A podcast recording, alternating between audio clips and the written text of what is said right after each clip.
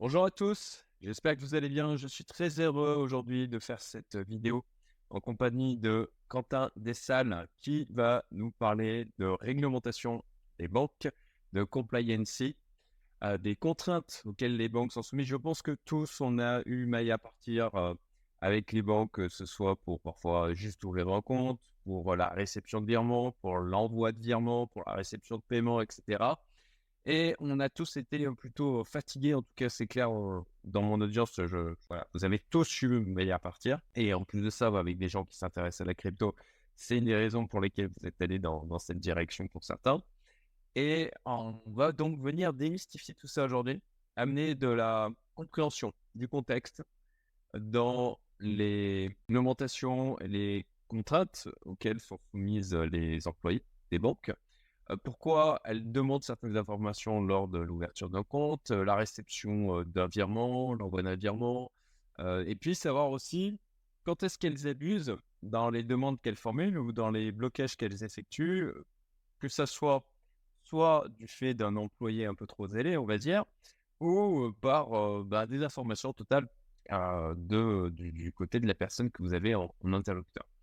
Voilà, je suis très heureux d'avoir Quentin Dessal avec moi qui je remercie d'ailleurs euh, Augustin de Mentière euh, qui euh, nous a mis en relation, qui m'a parlé de Quentin et qui est spécialisé justement dans tout ce qui est compliance avec un très beau parcours au niveau des banques. Je t'invite à, et, pas que d'ailleurs, je, t'invite à te présenter Quentin si tu veux bien. Merci Cédric, hein, et puis bonjour à tous. donc moi, je m'appelle Quentin Dessalles, j'ai effectivement fait 17 ans dans, les, dans les banques. Euh, je dirige actuellement euh, la practice conformité dans un cabinet de conseil, CMG Consulting Group, et je viens d'achever un executive MBA à la London Business School. Alors, j'ai travaillé tout de suite dans les banques, hein. d'abord dans les risques, et puis ensuite, je suis entré euh, dans l'audit à l'inspection générale d'une des banques et j'ai fait deux inspections générales pour ensuite aller dans, le conseil. Et effectivement, ben, l'audit, on s'intéresse beaucoup à la, compliance, à la conformité. Et le moins qu'on puisse dire, c'est qu'il y a beaucoup de travail. donc, je ne m'ennuie pas dans mes journées. Et du coup, ce que, en tant que consultant et auditeur, en fait, j'ai vu beaucoup de choses dans, beaucoup de banques, en particulier sur, la conformité. Bah, on, va, on a pas mal de questions à te poser aujourd'hui, euh, qui, euh, je pense, vont euh, éminemment intéresser les gens qui vont nous écouter. notamment, bah, si quand vous vous retrouvez face à ça, au moins vous aurez une bien meilleure compréhension de, OK, qu'est-ce qui se passe, pour quelles raisons ça se passe, et aussi de, bon, est-ce qu'ils abusent ou pas, parce que c'est des choses qui arrivent. Et pour mettre d'ailleurs du contexte, hein, moi, je provoque, j'ai provoqué cette vidéo sur ma chaîne parce que il y a de ça un mois, j'ai eu le blocage d'un virement de euros, qui, euh, voilà, le, du côté de la banque, je ne vais pas citer la banque euh, en question, mais ils m'ont bloqué pendant, il a fallu que je bataille plusieurs jours pour arriver à faire celui-ci. J'ai eu des, choses où on me demandait, euh, voilà, après le virement, qu'est-ce que j'allais faire de cet argent, pour quelle utilisation c'était, et je trouvais que ça poussait le bouchon un peu loin. Je me suis dit, ok, si ça se trouve, ben, je suis très mal informé et ils sont soumis à des contraintes et c'est pour cette raison qu'ils euh, demandent ce genre d'informations. Euh, ou, peut-être qu'ils abusent, effectivement. Et comme c'est un sujet où j'en entends parler en permanence, je me dit, bon, bah, ok, on va faire une vidéo sur le sujet avec un expert et on va venir euh, démystifier tout ça. Avant de poursuivre, je, je vous préviens que j'ai réouvert les portes de ma communauté privée jusqu'au 12 juillet, donc on est le 11, ça veut dire demain, voilà. Euh, si jamais elles sont fermées au moment où vous regardez cette vidéo et que ça vous intéresse, vous avez donc le lien en description. C'est une communauté qui regroupe des entrepreneurs qui s'intéressent aussi à l'investissement, au développement personnel. Euh, c'est francophone, international. On est euh, près de 120 membres au moment où je fais cette vidéo avec des gens en Belgique, en Suisse, à Dubaï, en France, au Portugal, en Estonie, en Slovaquie, à Maurice, etc. c'est sélectif une extrême qualité dans les échanges. On a d'ailleurs euh, Hugo de la chaîne H Fiscalité Investissement qui nous a rejoint hier, qui euh, a fait très gentiment euh, le, poster un message pour le dire sur, sur LinkedIn. Donc si jamais c'est fermé au moment où vous voyez cette vidéo, vous pouvez quand même remplir le formulaire et vous serez du coup prévenu quand les portes rouvriront. Voilà pour l'instant publicité et on va pouvoir attaquer du coup les différentes questions que je vais pouvoir poser à Quentin. N'hésitez pas à réagir d'ailleurs en commentaire hein, si vous avez des remarques, des questionnements mettez-les, je, les ferai, je les relayerai à Quentin et potentiellement il pourra regarder aussi les commentaires dessous de la vidéo pour vous répondre alors avec son emploi du temps qui est le, sien. Hein, ne vous attendez pas à des réponses dans une minute ou même dans, la journée, mais il fera de son mieux de son côté. Je précise qu'il vient bah, partager son expérience et ses connaissances gratuitement pour le plaisir bah, d'apporter de la valeur. Donc merci, merci beaucoup Quentin pour ça. Alors, tu nous as expliqué, euh, tu nous as expliqué effectivement donc euh, ton parcours. Euh, est-ce que, en termes de formation, est-ce que tu as suivi un cursus spécifique en mode OK, expert en conformité et banque? Qu'est-ce qui t'a amené déjà, toi, sur ce domaine précis? Ça a été à un moment donné, OK, quelque chose qui t'intéressait particulièrement C'est les hasards de la vie, de la vie professionnelle notamment. Comment, comment tu en es arrivé à avoir une expertise dans ce domaine? Alors, à, hasard de la vie, quand on travaille dans la banque, hein, euh, travailler sur de la conformité, euh, c'est pas un hasard. Hein. on peut pas, on peut pas l'éviter. C'est-à-dire, quel que soit le métier qu'on fait euh, dans la banque, hein, la conformité, ça fait partie du métier de la banque de manière intégrante. donc, comme moi, comme je l'ai dit, moi, j'ai commencé par travailler sur les risques, donc un sujet un peu, un peu différent, mais très vite. La conformité, ça a été, enfin, au fur et à mesure où j'ai évolué dans la banque, quand je suis entré à l'inspection générale, l'inspection générale, pour ceux qui ne connaissent pas, hein, c'est l'audit interne de la banque. Donc, ils vont, ils vont vérifier dans la banque si les choses se passent bien, si les risques sont, bien maîtrisés, couverts, et que la banque ne fait pas n'importe quoi. Et, le, premier, le premier risque, la première ce que la banque peut faire mal, c'est euh, de ne pas respecter les lois, de ne pas respecter, euh, de ne pas être conforme. Et, euh, dans les banques, bah, des lois, il y en a énormément. Et c'est un, secteur qui est extrêmement régulé. Et du coup, bah, on ne peut pas faire l'économie de s'intéresser à la conformité quand, quand, on travaille dans la banque. que ce soit, moi, c'était via l'audit interne, mais votre conseiller bancaire que vous avez en face de vous, eh ben, il, a, il a lui aussi ou elle aussi des formations sur la conformité régulièrement. Et à tous les échelons de la banque, on a des formations, on, a des, on est obligé de s'intéresser à la conformité. Alors, on est obligé, mais bon, c'est aussi un, vaste sujet. Comme je l'ai dit, il y a beaucoup de travail. Bah, quand on a, voilà, ça, on va dire, c'est un métier d'avenir. Hein, donc, j'en ai fait, euh, j'en ai fait même mon métier.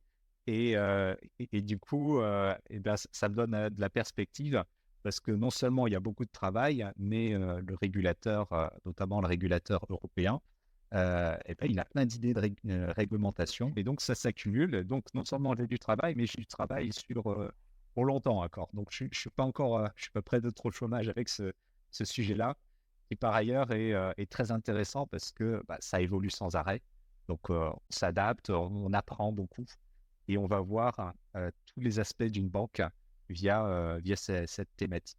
Donc, voilà un peu comment je suis tombé dedans et pourquoi je, m'y intéresse tant à ce sujet.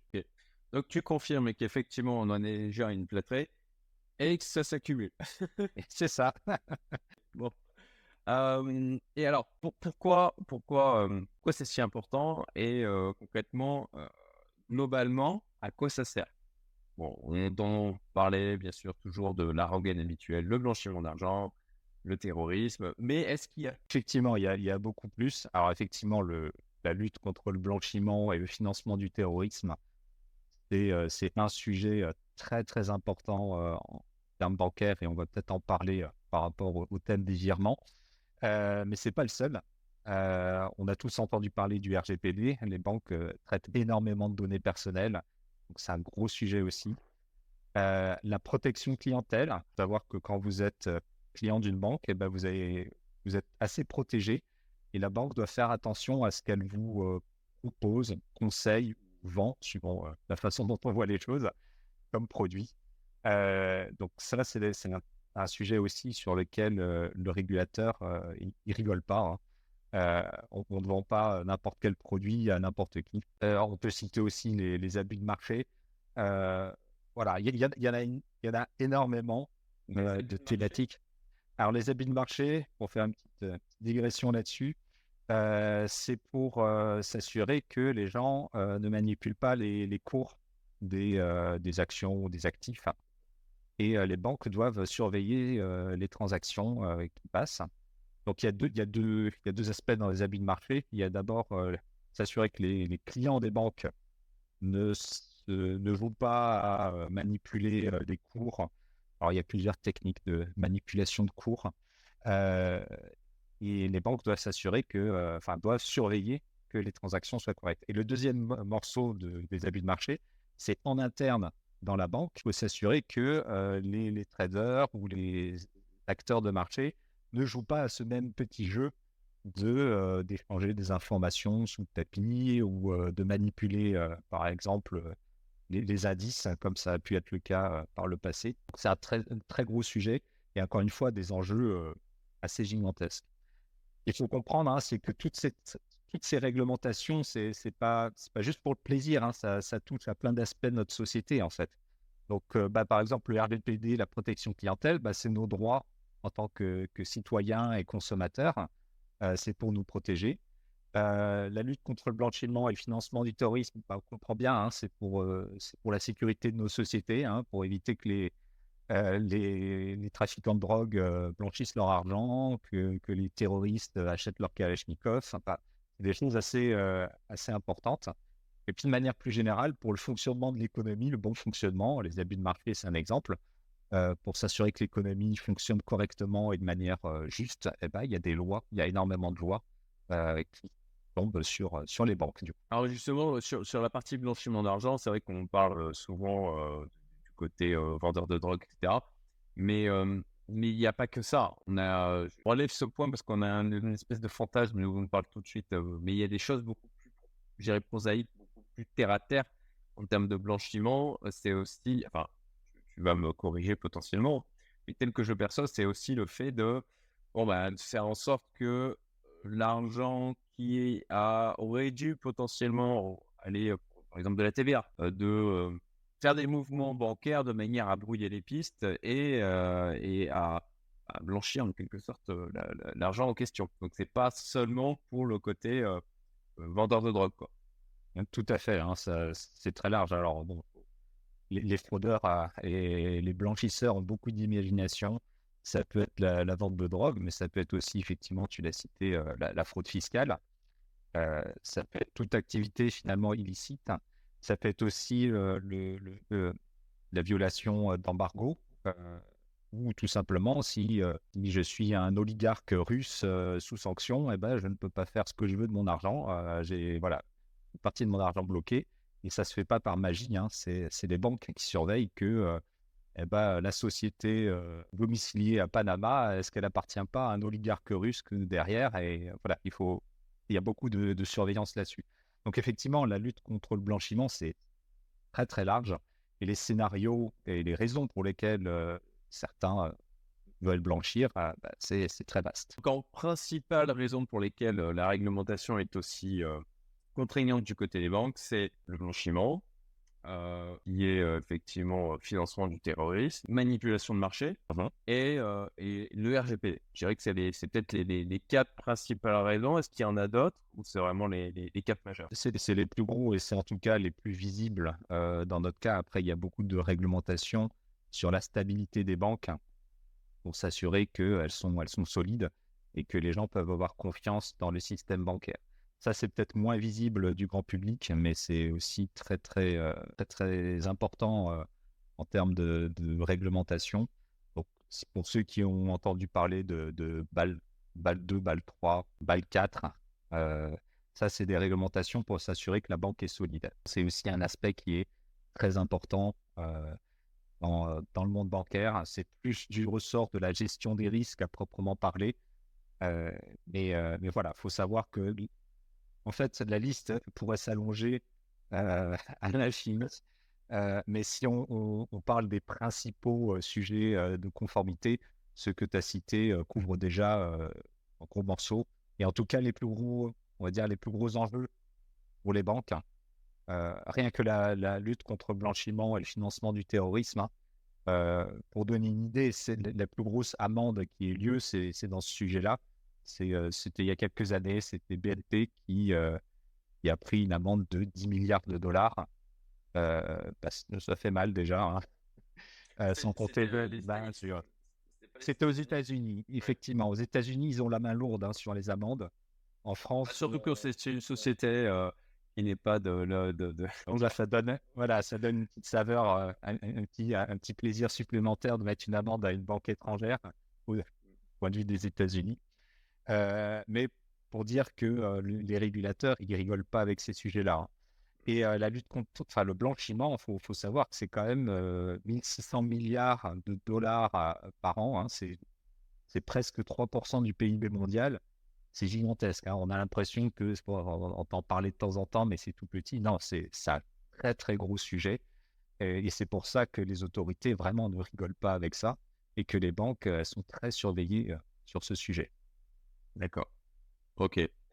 Euh, d'ailleurs, je, précise effectivement, juste pour la, parenthèse, ça me semble pertinent et intéressant, que les États-Unis, avec leur dollar, ont une, extraterritorialité de leur loi, en fait, et ils ont dit, OK, à partir du moment où vous utilisez du dollar, bah, en clair, vous relevez de la loi américaine. Et si vous faites des choses où nous, on disait que c'était pas, fallait pas le faire, bah, c'était le cas, il me semble, pour BNP. Ils ont fait des transactions qui étaient en dollars et du coup, ils, relevaient du droit, du, droit du côté des États-Unis, d'où cette amende record de 10 milliards. alors, pourquoi, du coup, les banques commencent à comprendre, mais demandent-elles autant d'informations à leurs clients? Et, et, je vais faire une liaison directement par rapport à ça, c'est qu'est-ce qu'elles risquent s'ils ne le font pas? Effectivement, on, l'a vu, les enjeux sont énormes hein, pour les banques. Des très grosses amendes potentielles, à risque d'image aussi qu'il ne faut pas négliger. Euh, et du coup, bah, pour euh, la lutte contre le blanchiment, eh ben, il n'y a pas 100 000 façons de, lutter contre le blanchiment. Il faut comprendre pourquoi les clients font leurs transactions. Et en particulier, comprendre les, transactions un peu euh, inhabituelles. Donc, du coup, elles vont demander énormément d'informations aux clients, que ce soit à l'entrée en relation, c'est-à-dire quand on va voir sa banque pour la première fois, on, ouvre un compte bancaire, hein, que ce soit en ligne ou, ou en agence. Il y, a, un petit paquet de, de papiers à, fournir, des pièces d'identité, parfois plusieurs pièces d'identité. Enfin, il y a beaucoup de choses à donner. à ce titre, j'ai une petite anecdote. Hein, je, discutais avec un, directeur d'agence et l'agence, elle était située euh, juste à côté euh, de, l'Assemblée nationale. Et il m'expliquait que euh, bah, il avait beaucoup de difficultés avec il avait des, clients qui étaient des députés. Hein. il avait quelques difficultés sur cet aspect, demandait beaucoup d'informations parce que les députés lui disaient mais vous vous rendez pas compte pourquoi vous me demandez tout ça? Moi j'ai pas le temps, je suis, suis quelqu'un de très occupé. et puis vous savez qui je suis, pourquoi vous me demandez ça? Et le directeur d'agence de leur répondre et, euh, Monsieur, Madame la députée, c'est la loi. vous le savez bien, vous l'avez voté. Euh, je, dois vous demander toutes ces informations. Donc voilà, c'est quelque chose qui peut être un peu, euh, voilà, un peu choquant que la banque demande tant d'informations, mais la banque le fait pas forcément pour le plaisir. Hein. c'est pour, c'est pour, voilà, comprendre à qui elle a affaire, parce que la loi le lui demande et pour derrière comprendre voilà, comment l'argent est, euh, utilisé et, surtout s'il n'est pas utilisé à des fins euh, illégales. Oui, d'où il provient et comment, euh, comment les. Exactement. oui, parce que c'est vrai que quand on, il y, a parfois des choses qui nous demandent, on trouve ça extrêmement intrusif en fait. et je dois avouer que moi-même, il y a des fois où je me dis, ouais, d'accord, ils demandent ça, c'est pour accumuler de la donnée sur les clients, c'est purement pour, tu vois, améliorer ensuite leur targeting d'offres, etc.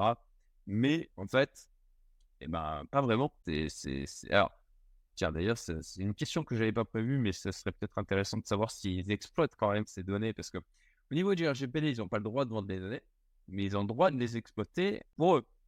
Donc, enfin, me semble-t-il, mmh. avec, avec pas particulièrement de limites, tant que ça reste effectivement dans le cadre de, leur, de leurs activités. Donc, ok, il y a la loi, ils, sont, obligés effectivement de demander tout ça. On pourrait se demander si, si voilà, et moi j'ai tendance à être un peu comme ça, dire ouais, est-ce que ça les arrange pas aussi derrière que les lois soient ainsi faites? Est-ce qu'il n'y a pas eu un peu peut-être du lobby pour pousser dans cette direction? Parce que ça leur permet d'accumuler de la donnée client et ça a de la valeur pour ensuite ben, profiler et améliorer certainement la, les mesures, les probabilités de risque qu'un client peut, ben, par exemple, quand il va contracter un crédit, plus ils ont d'infos, plus ils ont une vision claire du risque et plus ils vont permettre, ils vont pouvoir générer de l'argent à ce niveau-là. Donc voilà, ça, on, ne sait pas, et je, je suis Godor que ça les arrange bien et peut-être même qu'ils ont poussé en ce sens sur un côté de, de, demander beaucoup aux clients en termes d'informations. Mais derrière, est-ce qu'ils les utilisent et qu'ils exploitent aussi ces informations pour leurs propres activités, ce qui est, au regard de la loi, absolument autorisé? C'est une bonne question. Hein. Alors, effectivement, les banques ont énormément d'informations. Hein. Google connaît presque toute ma vie, mais ma banque connaît encore plus.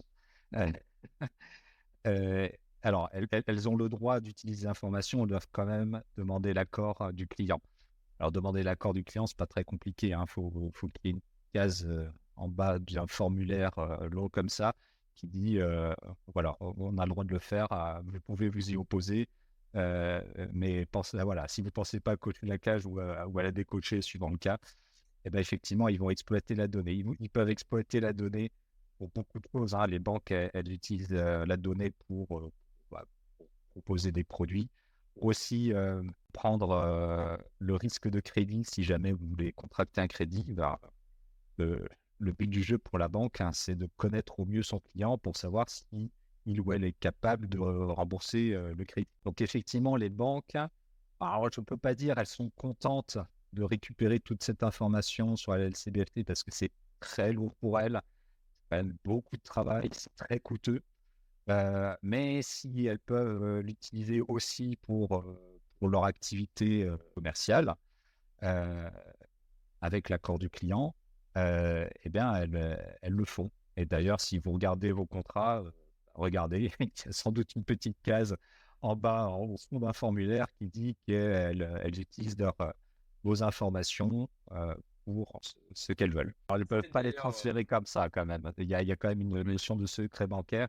Elles ne peuvent pas vendre les informations et, et les, vos données bancaires sont protégées. Elles ne peuvent pas être divulguées, sauf des exceptions très particulières, notamment quand il y a du blanchiment ou du financement de terrorisme, s'il y a, il y a un organisme officiel qui demande des informations ou un huissier ou des choses comme ça, Là, la banque est tenue de donner des informations. Mais sinon, elle n'a pas le droit de transférer l'information à des, tiers. Bon, bah, si, c'est l'État qui vient demander, OK, on veut des informations, ils, ils donneront, ça c'est clair. Ça, euh, on n'y coule pas, euh, surtout si vous êtes soupçonné de, fraude fiscale. Hein, euh, voilà, c'est pas, c'est pas, la France n'est pas un paradis fiscal.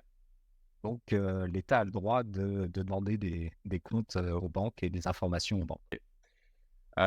et d'ailleurs, d'ailleurs, je fais, je fais parenthèse, mais ça me fait penser au fait que potentiellement, c'est peut-être pour ça que on parle beaucoup d'historique bancaire, de créer un historique bancaire, etc. Parce que, en fait, ça permet de créer de la confiance avec la banque dans le sens où plus vous allez faire passer les transactions, avoir, enfin, en fait, plus vous allez fournir d'informations à la banque, plus elle vous connaît et plus elle peut estimer correctement le risque associé à votre profil. Tout à fait. Alors, sur les risques, si une banque ne respecte pas les réglementations, je vais revenir dessus, mais ok, est-ce que les risques font différent si c'est bon, bah, le, le qui veut faire son virement de, quelques milliers d'euros et qui se fait bloquer et qu'est-ce qu'elle risque à ce niveau-là si, alors est-ce qu'elle risque quelque chose ne pas faire son travail de récupération de données et où est-ce qu'elle risque quelque chose si jamais effectivement l'argent elle n'a pas fait son travail et que l'argent a servi à des choses qui étaient illégales? Alors effectivement, elle risque. Hein, la première, le premier risque, c'est le risque de sanction. Hein. La CPR, qui est l'organisme de supervision des banques, c'est le gendarme de la banque.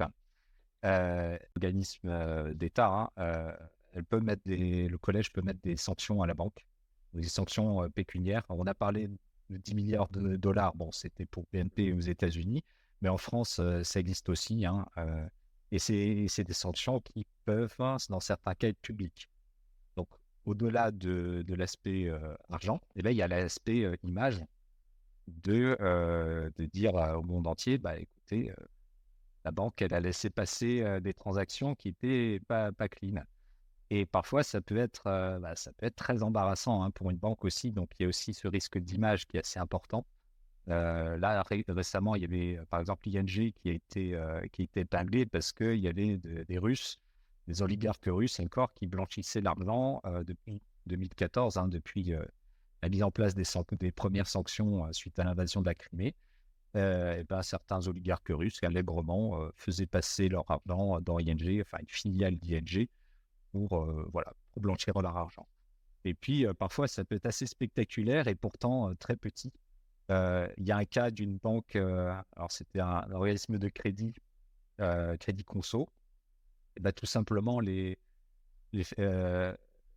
pour faire un attentat, hein, les, les, frères Kouachi, pour acheter leur Kalachnikov, hein, bah, c'est pas très compliqué. Hein. Ils sont allés contracter, enfin, un de leurs copains est allé contracter un crédit conso. Euh, ils, ont, euh, ils ont récupéré l'argent euh, en liquide et ils sont allés payer leur Kalachnikov avec et ils ont fait leur attentat. En termes de pub pour la banque, il y a, voilà, on connaît mieux quand même. Donc, voilà. Et c'est très dur à repérer. C'est ça qu'il faut comprendre. C'est que c'est, c'est pas forcément des gros montants. je connais pas le prix de la Kalachnikov sur le marché noir. mais c'est pas non plus, c'est pas des millions ou des milliards. Hein. C'est, quelques milliers d'euros. J'imagine, j'imagine. Euh, et, les banques sont, sont, obligées de chercher une aiguille dans une botte de foin euh, pour essayer de repérer ce genre euh, de, situation. Et même si c'est extrêmement dur, l'enjeu est quand même assez important en termes d'image et, et, de sanctions derrière. Ok, donc il y, a eu dernièrement aussi quelque chose qui a fait échouer de la presse euh, c'est une pratique qui était en place depuis euh, longtemps. Le, terme exact associé euh, m'échappe là, mais c'est le fait de vendre ses actions à une société à l'étranger ou aux États-Unis notamment, un peu avant la fin de l'année, et ensuite les racheter au début de l'année de manière à éviter de l'imposition à niveau-là. ils, en ont, ils en ont pas mal parlé dans la presse il y a quelques temps de ça. mais en termes d'image, est-ce que je dirais l'image des banques me semble déjà aujourd'hui assez, mauvaise auprès de la population globale. Donc, mais, mais c'est vachement intéressant en fait notre échange parce qu'on se rend compte que la pression qu'on fait reposer sur elle est juste monumentale. Ah, effectivement, donner la responsabilité de, pour chaque de dire, enfin là, là, l'exemple, comment, comment arriver à tracer que quelqu'un d'autre va prendre l'argent pour ensuite le donner à quelqu'un sur des, sur des sommes pareilles, tout ça très dur. Mmh. Et en fait, en termes de coût, pour arriver à trouver quelque chose comme ça, pour, pour respecter toute la réglementation, j'imagine que c'est, enfin, c'est, juste, je, n'arrive même pas à me le figurer, quoi. C'est juste phénoménal. Donc, effectivement, c'est très compliqué. Le, le, le, scénario que tu citais là sur la, la fraude fiscale, effectivement, euh, de vendre des actifs et euh, de les récupérer après et euh, de, blanchir fiscalement le, les, dividendes, ça s'appelle le Comcom, c'est son petit nom.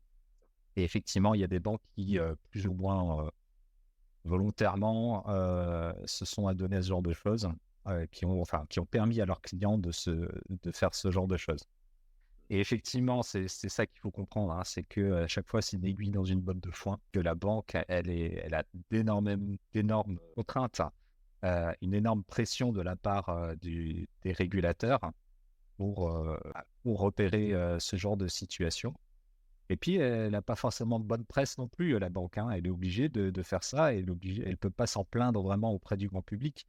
Parce que je vois mal une banque dire désolé, ça coûte cher d'arrêter les terroristes, j'ai pas envie de le faire.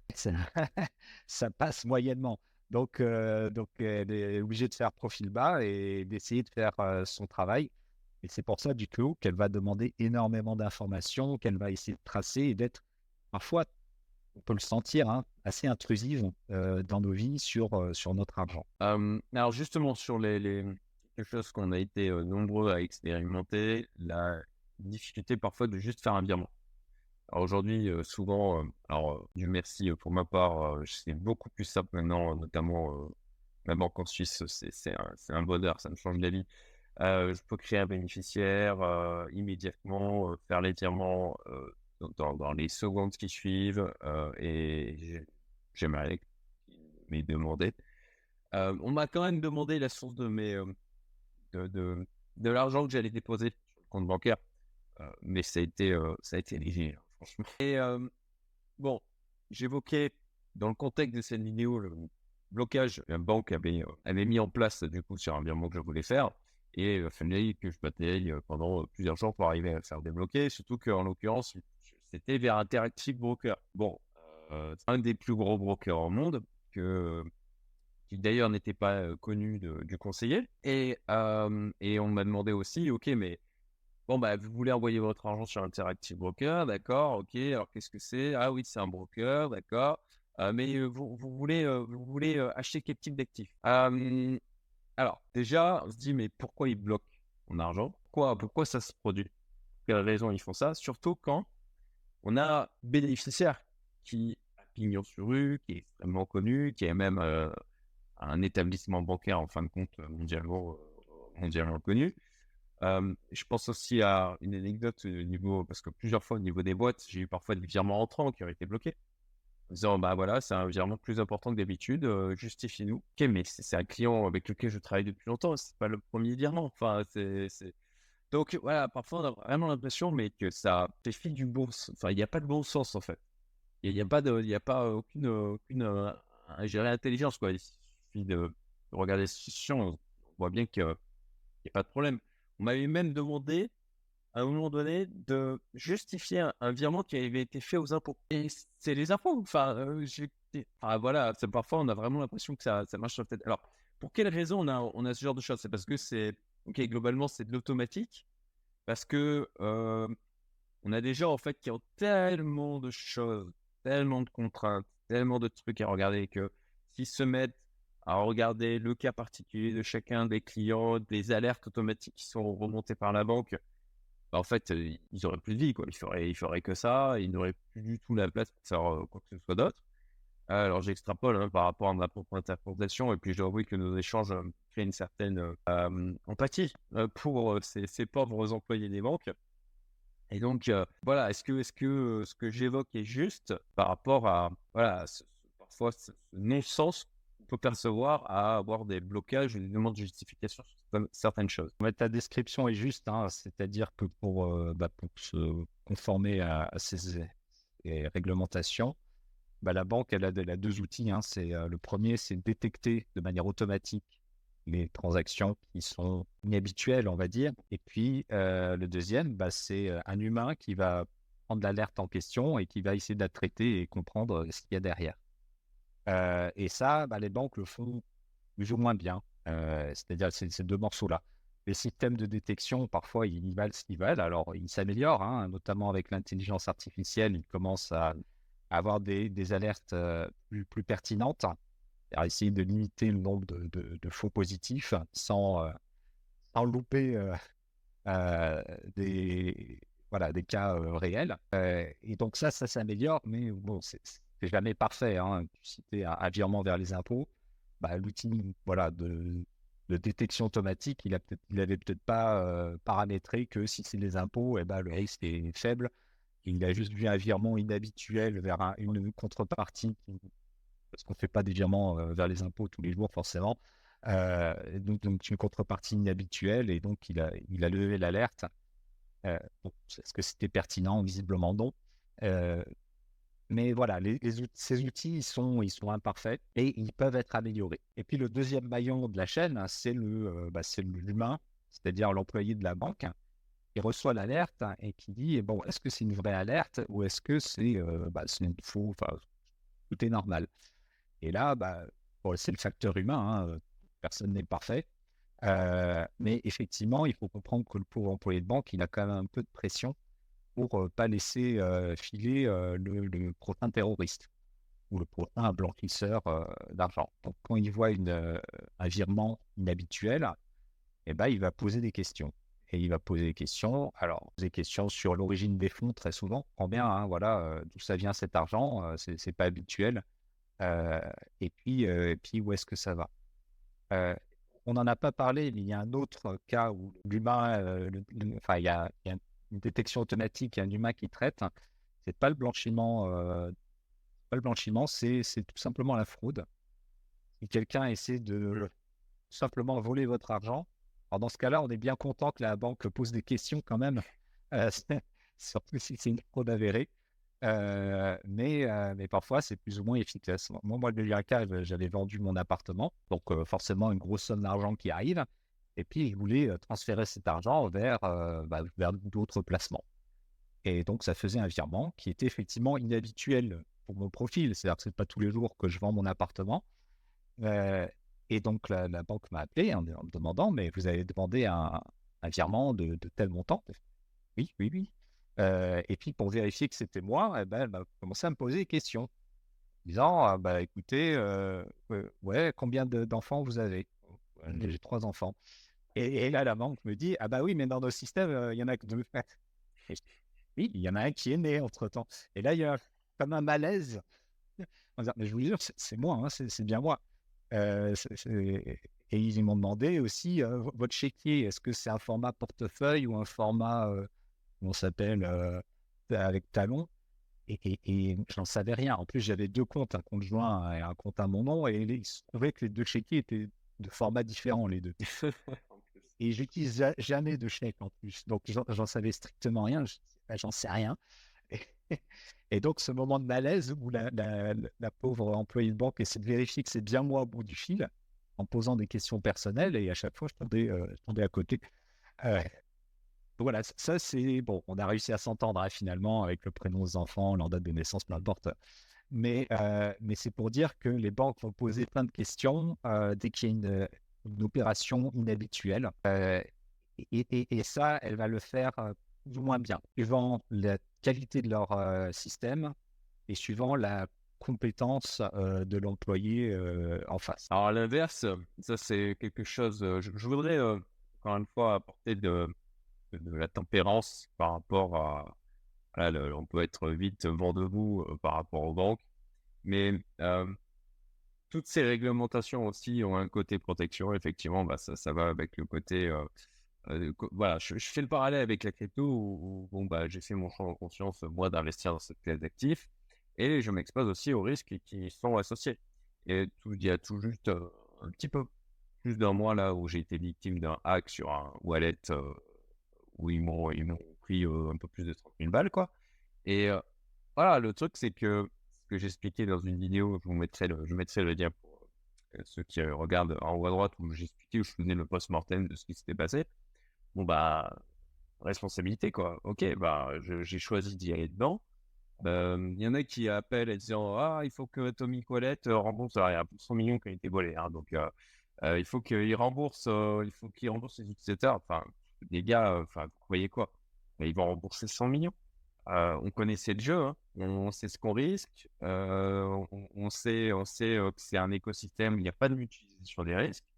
Donc, bon, bah voilà, hein, ça fait partie des risques auxquels, gros gain, ça, va aussi avec ce type de risque. Et ça, je veux le rappeler aussi. alors là, j'évoquais l'exemple de l'écriteau, mais moi, je connais des gens aussi à Maurice. Donc, Maurice, bah voilà, n'a pas toutes les contraintes aussi réglementaires hein, que l'on peut trouver, notamment en Europe. Ce qui, par certains côtés, a une certaine facilité au quotidien. Et aussi, ce qui, dans le cas de fraude, moi j'ai des exemples de, personnes qui se sont fait siphonner tous leurs comptes bancaires parce que les obligations de vérification du côté des bruits sont beaucoup plus light. ils, disent même dans, la, dans leurs conditions générales de vente, hein, ils disent que si jamais il y a une demande de virement qui est, qui est reçue, ils doivent, ils vont vous envoyer un email que s'ils ne reçoivent pas de réponse de leur part, de votre part, c'est eux qui vont décider s'ils vont faire le virement ou pas. Et puis, euh, c'est dans les conditions générales, c'est ce qui s'est passé, euh, une grosse somme, on parle de 7 chiffres, hein, quelqu'un qui s'est fait euh, siphonner son compte comme ça à Maurice, et c'est parti, ça passe de compte en compte, et puis bye bye, comme pour la crypto au final, quoi. Et donc, voilà, petit rappel que ça va moins, moins, de, moins de contrôle, moins de réglementation. Et après, c'est des choix aussi, euh, je même de philosophie de vie. Quoi. Bah, ça va aussi avec moins de protection. Et que quand les risques se produisent, il bah, faut aussi prendre ses responsabilités. donc là, aujourd'hui, quand on a sa carte bancaire notamment qui est piratée, qui a des paiements qui sont effectués de manière qui n'aurait pas dû être, être effectué.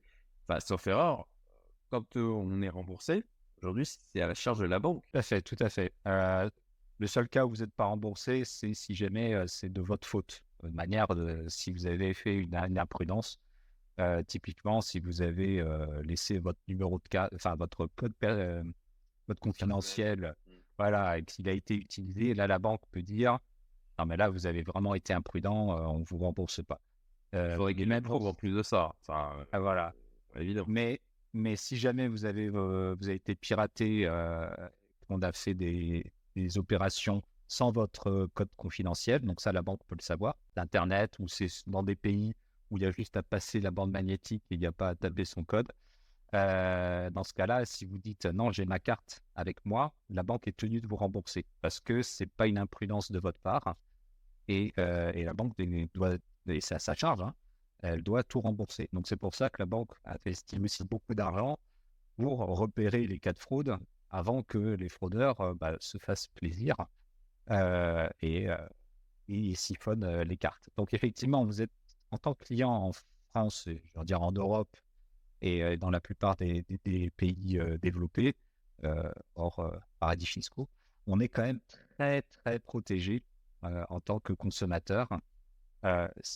Et pour les banques, il y a à la fois une contrainte et une force. C'est-à-dire que c'est une contrainte parce qu'elle doit faire énormément d'efforts pour s'assurer qu'il euh, bah, n'y a pas de fraude, qu'il n'y a pas de blanchiment, etc. Donc ça leur charge. Et de l'autre côté, ça permet aussi d'avoir confiance dans, le système bancaire. C'est-à-dire qu'on met notre, argent, euh, on met toute notre vie dans, dans, une banque, mais on, on, a confiance dans la banque parce qu'il y a aussi ces réglementations qui sont en place. Euh, et, tu citais des cas où si euh, on, va, on va mettre son argent dans une banque euh, bah, ou une institution financière qui n'est pas aussi réglementée, protégée dans des pays moins, moins regardants, ça, peut avoir des avantages, mais, mais c'est un risque aussi. C'est un risque qu'on comprend. Mmh, alors, ça, ça, amène d'ailleurs des choses parfois un peu ubuesques. Hein. Typiquement, c'était cette semaine où je voulais recharger. j'ai pris un forfait Orange, mais Orange en mode pour les voyageurs en France. Quoi. et j'ai voulu recharger juste forfait. J'ai utilisé toutes les cartes bancaires que j'avais à ma disposition. Il n'y a aucune qui est passée. certainement parce que bah, ils avaient peur que derrière, ce soit une utilisation frauduleuse ou quoi que ce soit et que, bon, bah, ça le, le, qu'il y ait une demande de remboursement. donc, et ça, ça bah, in fine, c'est, c'est la banque qui va le payer. Mmh mmh. Tout à fait, tout à fait. Donc, ouais, les banques sont frileuses. Alors, ça, on parlait des virements, mais les cartes bancaires, c'est la même chose, hein, effectivement. Elles sont, font attention à ça. alors, quand quand même ils poussent le bouchon un peu loin, typiquement, de demander. Moi, c'est un truc que j'ai entendu tellement de fois. ok, on, leur explique, voilà, je fais un virement, c'est bah, sur, je prends mon cas encore une fois, hein, mais j'ai des amis qui m'ont raconté des histoires similaires. j'ai même un ami qui, lui, a dû, c'était un virement vers son, un autre de ses comptes bancaires, et ils lui ont demandé de faire un papier pour dire que oui, oui, il acceptait de faire le virement. En fait, et s'autoriser lui-même à faire le virement vers le, compte bancaire. C'était un compte bancaire à son nom aussi. voilà, ce, genre de situation où, pareil, il me demande de, de, dire, de dire sur quelle classe d'actifs je compte investir sur le broker. Est-ce que là, on n'a pas quand même. Alors, est-ce que c'est par intention peut-être de. Je sais pas si c'est intention de nuire. Alors, je préfère dire, on dirait. Voilà, il y a ce dicton qui dit ne pas attribuer à la malveillance que la stupidité suffit à expliquer. Donc, alors stupidité c'est fort, mais en tout cas, à minima, peut-être un manque de connaissances, voire même parfois peut-être une question d'ego quand il y a un employé qui s'est engagé à réclamer des informations sur un truc qui potentiellement se rend compte que, ouais, bon, enfin là j'ai poussé un peu loin. Est-ce qu'ils se retrouvent pas un peu bloqués en disant ouais mais là je perds la face et je me décrédibilise? Si je dis, ouais, bon, ok, excusez-moi, j'ai abusé dans mes, demandes, et est-ce que ce genre de, de, demande de justification, de dire, ok, bah, vous virez votre argent sur un autre de vos comptes bancaires, mais qu'est-ce que vous allez en faire? Est-ce que ça, c'est pas quand même que c'est une bouche un peu loin. Et comment, comment gérer d'ailleurs? C'est effectivement, parfois, bah, c'est rageant de devoir justifier ce qu'on fait de son argent à, à notre banque. Hein on se dit, mais ils n'ont pas à savoir, c'est mon argent, on fait ce que je veux. Et, parfois, effectivement, les questions sont poussées un peu loin. alors l'origine des fonds est toujours, est toujours importante et justifiée quand la banque demande de justifier l'origine des fonds. En fait, dans ce genre de situation, la pire des choses possibles, c'est de ne de pas donner des, justificatifs. Que la banque, voilà, si vous ne donnez pas les justificatifs, la banque va, c'est voilà. Ça veut dire que ça, ça, sent très très mauvais et donc elle va, être, elle va redoubler d'attention sur votre cas, ce qui est peut-être pas forcément ce que vous voulez. après, l'utilisation des fonds derrière, toujours délicat. Est-ce que c'est est-ce que c'est pertinent? Parce que de toute façon, si je suis un terroriste, je vais pas dire que je vais acheter une Kalachnikov avec. Et, et, je vais, et, comment je peux prouver l'utilisation des fonds ultérieurs, c'est toujours un peu, un peu délicat. Donc c'est plus pour information et pour croiser les, ce qu'on a de la connaissance client avec, avec les informations qu'il donne. Donc s'il y a des contradictions, là, la banque peut, tiquer. Mais ce n'est pas la question qui va beaucoup renseigner la banque. Ce qui va beaucoup renseigner la banque, c'est l'origine des fonds et, et la justification euh, de cette origine. Donc, si j'ai vendu mon appart, bah, c'est assez facile. Hein. Je dis, bah, j'ai vendu mon appartement, bah, très bien, donnez-moi le papier du notaire ou je ne sais quoi. Et donc, ça, c'est un justificatif assez, euh, assez, assez béton hein, bah, à la banque en disant, voilà, euh, là, j'ai confiance en mon client, c'est bien une vente d'appartement. Et après, on a des demandes. Alors, ça, ça c'est chaque banque hein, qui, a ses propres règles internes pour demander les documents. Euh, je citais le cas d'un quelqu'un qui était obligé de se faire un papier à lui-même, euh, s'autorisant lui-même à, faire le virement. Euh, je ne sais pas si c'était le, bon justificatif, hein, parce que, bon, à moins qu'il on parlait ça, on parlait d'un virement de 500K, quoi. Donc, c'est pas non plus, c'est pas 5000 ouais. Ça justifie, là ça justifie de s'assurer que le donneur d'ordre est bien le client. Il n'y a pas eu usurpation d'identité. Donc peut-être qu'ils ont voulu comparer les signatures, hein, tout simplement. Pas, ce qui n'est pas, la, pas la sécurité la, meilleure, mais bon, c'est mieux que rien. Hein. Euh, donc c'est peut-être ça qu'ils ont voulu faire. Euh, le côté autorisation, euh, le fraudeur, bien sûr, il va s'autoriser lui-même à, faire le virement. c'est pas un problème. Mais voilà, c'était un check de sécurité, à mon sens.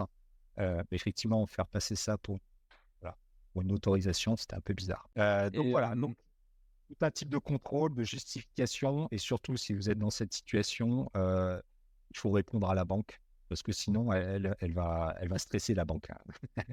elle ne va pas vouloir faire votre opération. Quand on a justement une demande qu'on trouve euh, extrêmement intrusive, et clairement, alors, il y, a un côté, je, reprends encore mon exemple, hein, parce que c'est le mien, et je pense qu'il il représente bien ce, à quoi certaines personnes ont pu être confrontées, où il demande Ok, mais dans quelle classe d'actifs vous voulez investir? Et moi, j'ai absolument pas envie de répondre à ça. Et je, suis en fait outré de devoir dire Mais bah ouais, bah voilà, je vais acheter de TT Gold, je vais acheter des small cap, je vais acheter. Ben, j'ai pas envie. Donc, quand, on. Que, peut-on. Comment peut-on réagir partant du, principe qu'en face, on a quelqu'un qui, euh, bon, bah, fait, fait ce qu'elle peut avec euh, les obligations euh, que, que, la personne a. et comment on peut, quelles réponses on peut apporter de manière à dire, bah, leur faire comprendre qu'en clair, bah, non, j'estime que je n'ai pas à répondre à ça.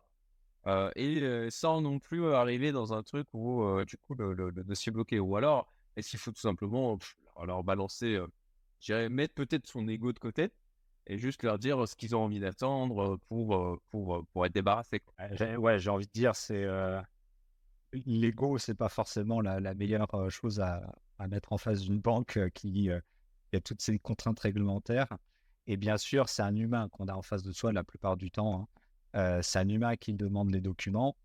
bah, lui aussi, il a son ego, lui aussi, il a son, son chef qui est au-dessus de lui et qui lui dit Est-ce que tu as bien demandé ça? Est-ce que tu as bien bien reçu le, justificatif euh, et tout ça. Et donc, il n'a pas vraiment, il va pas lâcher l'affaire, j'ai envie de dire. Hein, le, l'humain, qu'on a, enfin, l'employé de banque, il demande les documents. Donc, euh, jouer l'ego, ça, peut, faire du bien à l'ego, mais, euh, mais ça va pas faire avancer les choses spécialement. Donc, si la banque demande, bah, voilà, qu'est-ce que vous allez faire de cet argent Si votre but, c'est de faire passer la transaction et puis, euh, voilà, passer à autre chose, bah, vous répondez, euh, vous répondez le plus honnêtement que vous avez voilà, le plus honnêtement possible.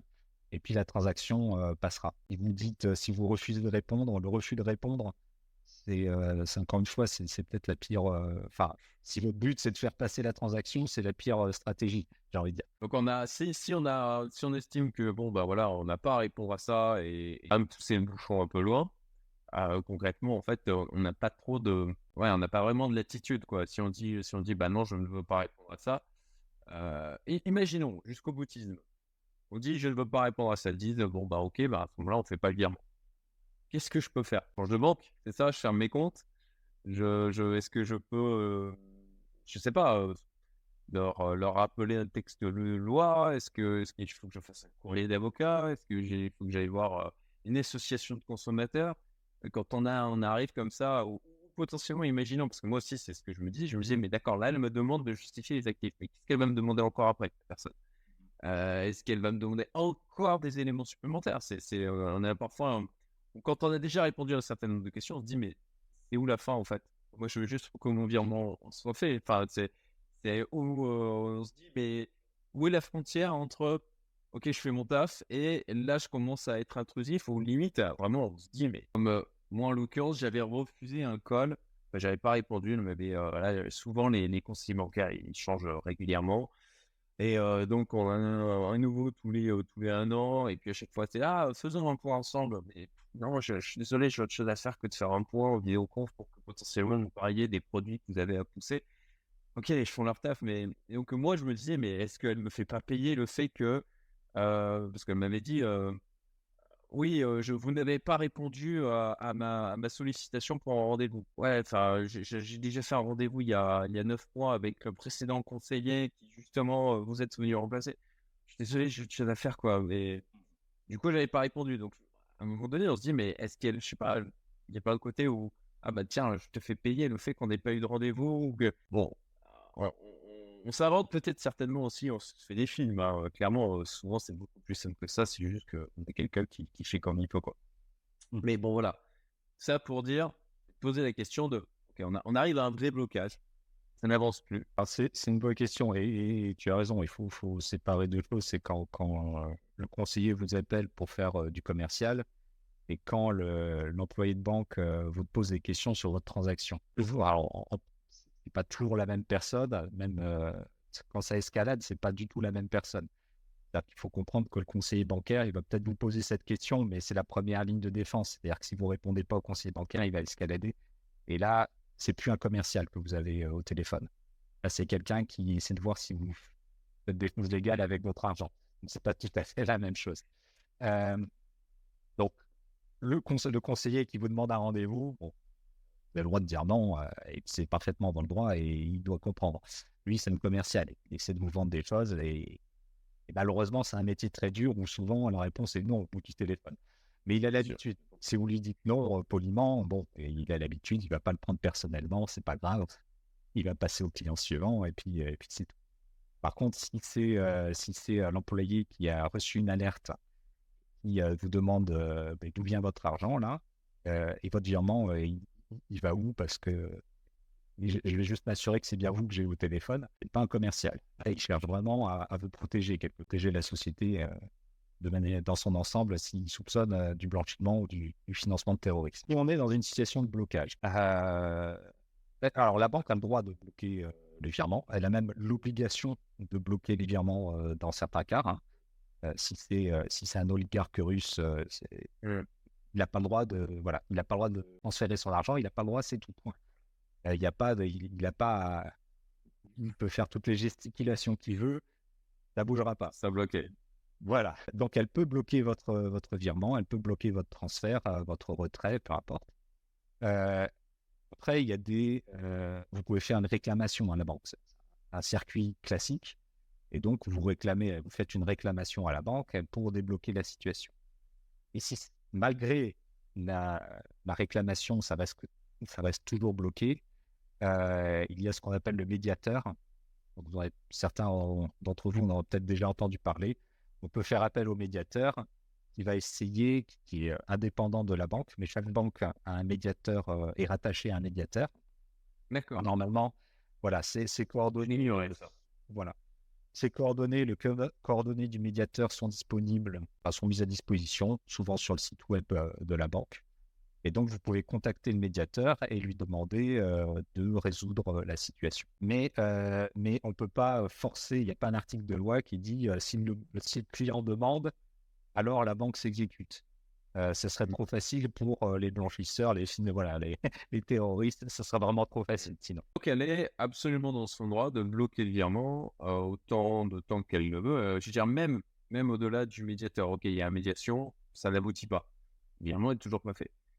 Là, je, je, pose jusqu'au bout hein, de, l'exercice hein, pour savoir en fait quelle, est. voilà, si on va jusqu'au jusqu'au bout, qu'est-ce qui, qu'est-ce qui peut se passer?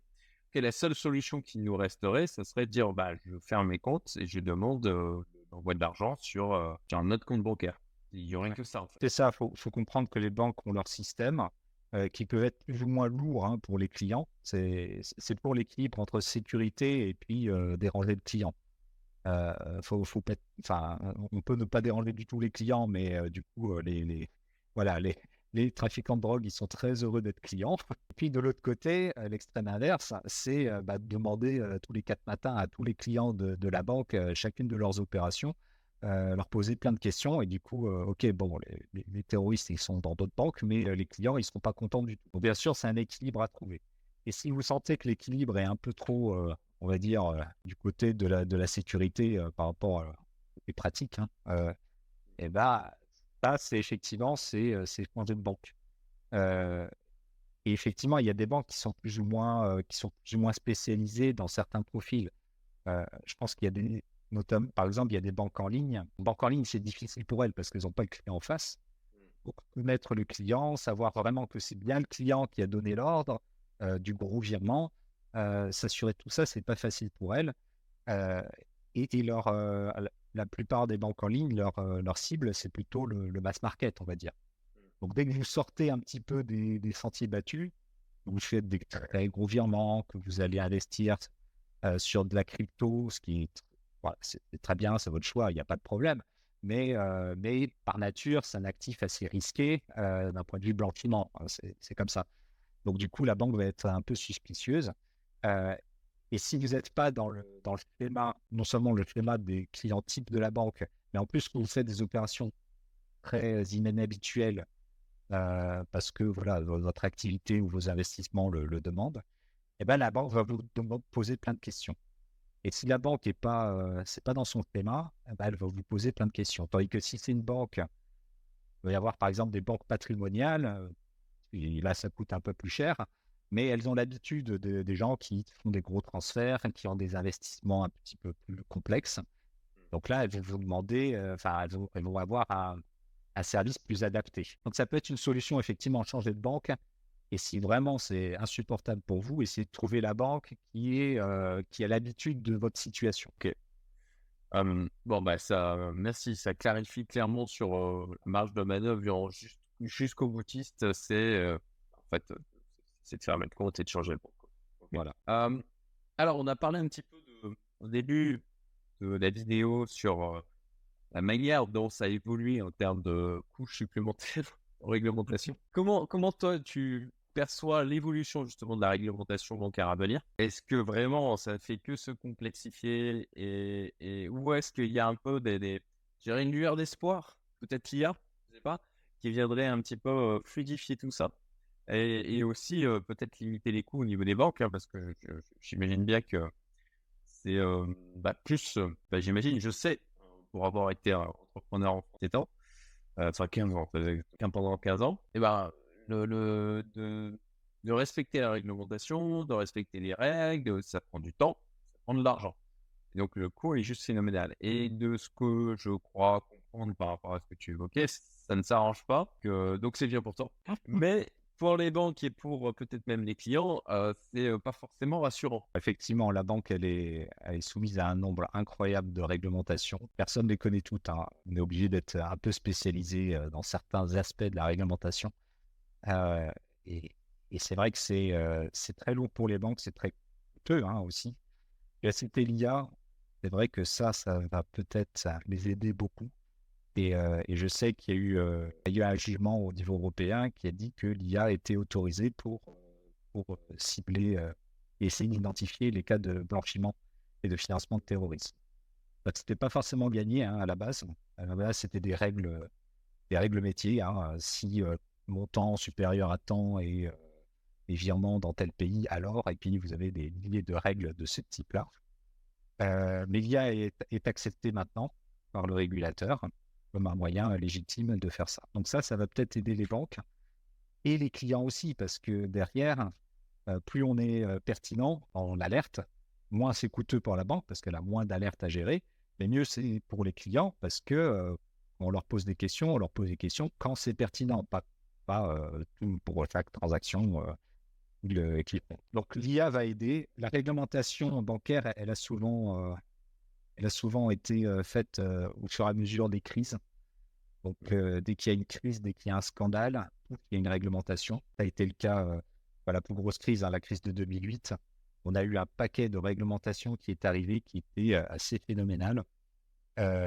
malheureusement, je ne pense pas qu'on en ait fini avec les crises bancaires. Hein, ça, ça, vient de, temps en temps. Et donc, ça, effectivement, la réglementation, c'est très rare que les, les, régulateurs enlèvent de la réglementation. Ils ont tendance à en rajouter. Parfois, ils sont sympas, ils essaient d'harmoniser les réglementations, par exemple au niveau européen. Donc, voilà, pour une banque qui est sur plusieurs pays à la fois, eh ben, ça simplifie quand même beaucoup les choses d'avoir une réglementation plutôt que, que 27. Euh, donc, il va y avoir beaucoup de, choses comme ça. Et si, euh, pour revenir un peu à la lutte contre le blanchiment, ça va être beaucoup, euh, plus de réglementation sur des, bah, justement les actifs qui ne passent pas toujours par les banques. Donc, bah, les cryptos, c'est le premier. Hein, c'est une technologie très, très intéressante à hein, la crypto. mais il ne faut pas se le cacher, hein, c'est utilisé par les blanchisseurs et les fraudeurs. voilà. Et donc, il va y avoir de la réglementation là-dedans. On n'y coupera pas. On peut citer aussi l'investissement immobilier, où bah, c'est connu, dans l'immobilier, il y a du blanchiment, ça arrive. et jusqu'à maintenant, les banques étaient très regardées, mais les, les gestionnaires d'actifs immobiliers un peu moins. Et donc, du coup, il y a, voilà, il y a plus de réglementation et, d'attention du superviseur sur ce genre d'actifs. Pour donner un peu une tendance un peu générale sur ce thème de la, de la LCBFT, lutte contre le blanchiment et financement du terrorisme. Euh, voilà, c'est petit acronyme du métier. eh bien, oui, ça va, ça va se focaliser sur des actifs qui, voilà, qui échappent un petit peu. c'est toujours pareil, hein, les blanchisseurs, ils, on met une réglementation là, ils essaient de passer à côté. donc, mmh. on met une réglementation là, et puis voilà, c'est un peu le, chat et la souris. Et donc, le, petit jeu du chat et de la souris va, va continuer.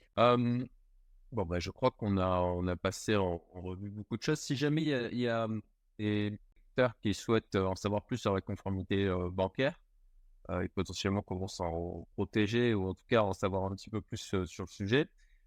où, est-ce qu'ils peuvent, qu'est-ce que, quelles sources d'informations que tu, ou sites ou, médias, tu leur conseillerais alors, en, termes de médias, la, plupart des, médias couvrent les, grands scandales. Hein, donc, vous voulez s'ouvrir le, journal, le grand scandale de voilà du Comcom avec les, banques françaises. Moi, je l'ai lu dans les Échos. Hein. Euh, donc là, vous pouvez déjà, avec quelques, euh, vous avez des, cas pratiques euh, de voilà de scandales, de, de blanchiment, de et, si ça vous intéresse, vous pouvez creuser un petit peu sur le scénario qu'ils ont utilisé, c'est toujours intéressant. Vous pouvez aussi regarder le site de TracFin. Donc TracFin, c'est l'organisme qui, surveille les, transactions financières suspectes. Donc, ils ont un site web officiel. Et, là, vous pouvez comprendre un petit peu comment ça fonctionne, comment, les banques travaillent avec TracFin pour alerter TracFin et qu'est-ce que TracFin peut faire pour, pour bloquer les, transactions, transactions qui sont, qui sont suspectes vis-à-vis de toute la réglementation qu'on a citée. Voilà, c'est ce que je conseille. Après, je vous conseils d'aller ouvrir la réglementation et de la lire en entier. là, vous en auriez pour des, pour des années. donc, donc déjà, avec, ces, avec les médias classiques, j'ai envie de dire, et puis le site de TrackFin, vous aurez plein d'infos intéressantes. Effectivement, alors pour, pour en termes d'orthographe, hein, c'est T-R-A-C-F-I-N. Voilà. Voilà. Je l'aurais mis avec un K en fait, c'est pour ça que je le précise. C'est K et non, c'est T-R-A-C. Excellent. Ben, merci beaucoup, Quentin. N'hésitez pas à mettre en commentaire hein, si, bah, pour remercier Quentin de son intervention. encore une fois, si vous avez des questions, si vous avez des remarques, si vous avez aussi des histoires que, qui vous est arrivé, des, des choses vous voulez partager, mettez-les en commentaire. Quentin, merci beaucoup. Vous avez son LinkedIn en description. Si jamais voilà, vous voulez rentrer en contact ou juste le rajouter aussi sur LinkedIn pour suivre aussi ses actualités, je vous invite à le faire. Je le mettrai en commentaire avec Maglé aussi. Et merci encore pour bah, ce, merci. vidéo pleine de valeur. C'était très sympa d'accepter d'intervenir.